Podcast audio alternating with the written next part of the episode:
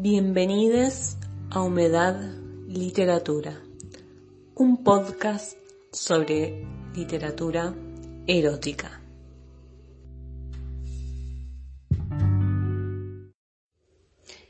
Historia del ojo, Georges Bataille. El ojo del gato. Fui educado solo y hasta donde recuerdo, siempre me apasionaron las cosas sexuales. Cerca de 16 años tenía yo cuando conocí a una joven de mi edad, Simón, en la playa. Nuestras familias se encontraron un parentesco lejano, cosa que precipitó nuestras relaciones.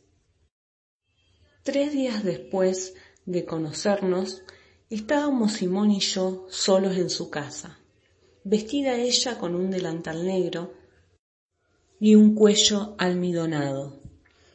Empecé a adivinar que compartía mi angustia, tanto más fuerte cuanto ese día estaba desnuda bajo el delantal. Llevaba medias negras de seda sujetas por encima de la rodilla. Todavía no había podido verla hasta el culo. Ese nombre que empleaba con Simón me parecía el más bonito de los nombres del sexo. Me limitaba a imaginar que levantando el delantal le vería el trasero desnudo. En el pasillo había un plato de leche destinado al gato. Los platos están hechos para sentarse, dijo Simón. ¿Quieres apostar? Me siento en el plato. Apuesto a que no te atreves, respondí yo sin aliento. Hacía calor.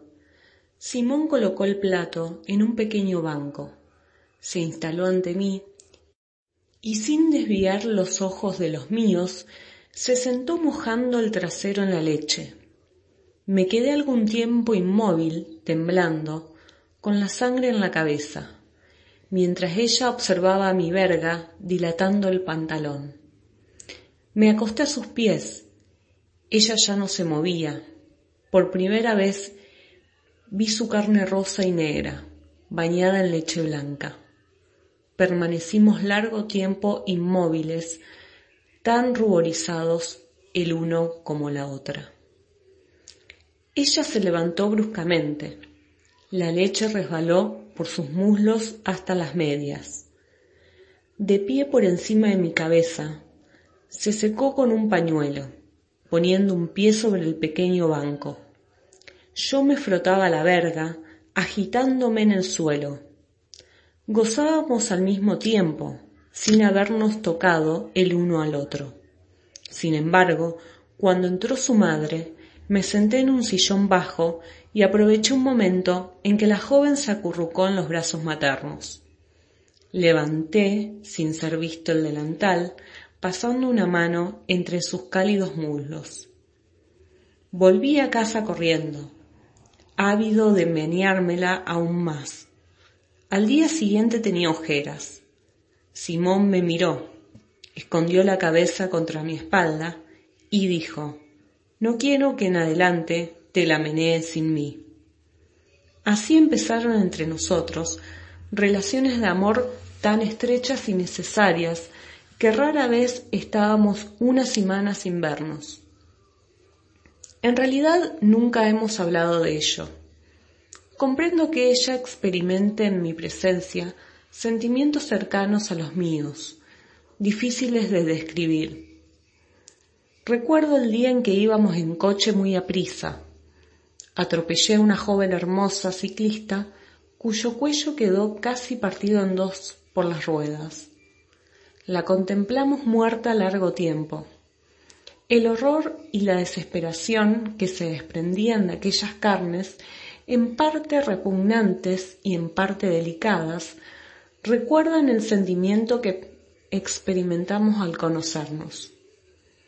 Simón es simple habitualmente, es alta y guapa. Nada hay desesperante en su mirada ni en su voz, pero es tan ávida de lo que perturba, los sentimientos, que a la menor llamada confiere a su rostro un carácter evocador de sangre, de terror súbito y de crimen. de todo cuanto destruye irremediablemente la beatitud y la buena conciencia. Vi por primera vez esa muda y absoluta crispación que yo compartía cuando puso su trasero en el plato. Rara vez nos miramos con atención, sino en esos momentos. No estamos tranquilos y no jugamos más que durante breves minutos de relajación tras el orgasmo. Debo decir aquí que estuvimos largo tiempo sin hacer el amor. Aprovechábamos las ocasiones para entregarnos a nuestros juegos. No carecíamos de pudor, muy al contrario, pero una especie de malestar nos obligaba a desafiarlo. Así, al instante de pedirme que no me la solo, estábamos en lo alto de un acantilado, me quitó los pantalones, me obligó a tumbarme en el suelo y levantándose la falda, se sentó sobre mi vientre y se abandonó sobre mí. Le metí en el culo un dedo que mi leche había mojado. Luego se tumbó con la cabeza bajo mi verga y apoyándose con las rodillas en mis hombros, levantó el culo aproximándolo a mí, que mantenía la cabeza a su nivel. ¿Puedes hacer pipí en el aire hasta el culo? me preguntó. Sí, respondí, pero el pis te mojará el traje y la cara. ¿Por qué no? dijo ella, y la obedecí, pero en cuanto hube terminado, le inundé nuevamente esta vez de leche blanca.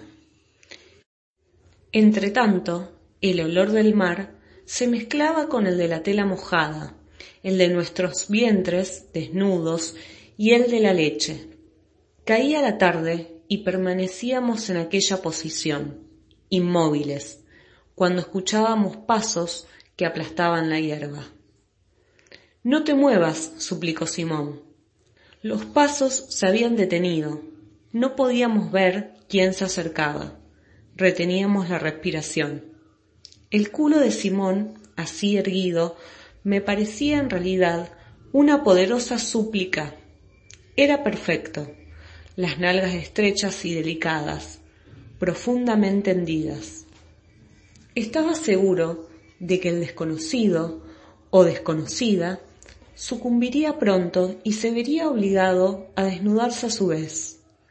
Los pasos recomenzaron, acelerados, y vi aparecer a una jovencita encantadora, Marcel, la más pura y conmovedora de nuestras amigas.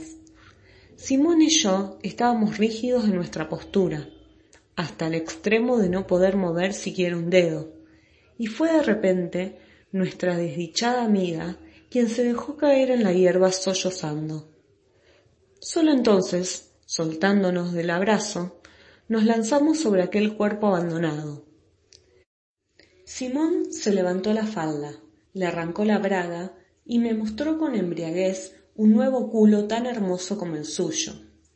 Lo besé con rabia, masturbando el de Simón, cuyas piernas habían aprisionado los riñones de la extraña Marcel, quien ya no ocultaba más que sus sollozos.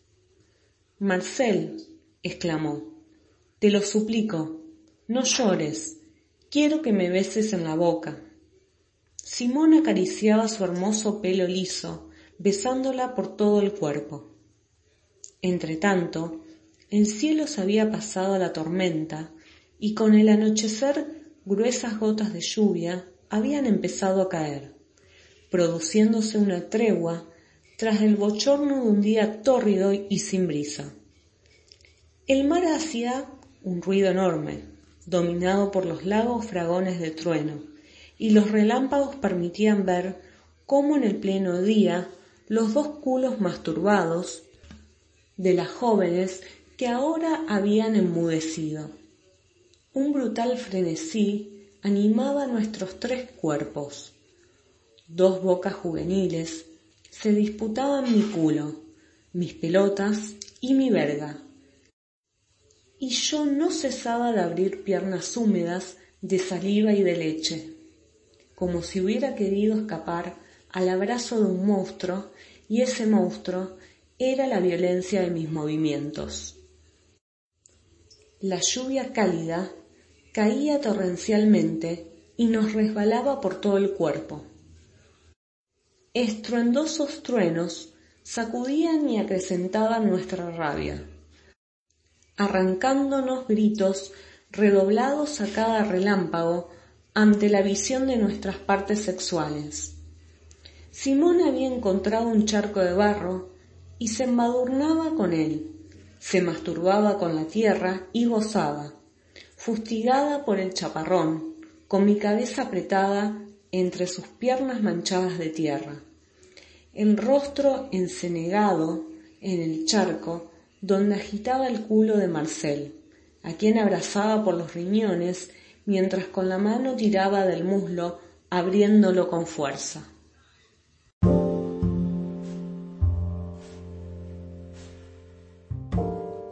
Gracias por escuchar mi podcast. Me podéis seguir por Facebook, Instagram o Twitter como Humedad Literatura.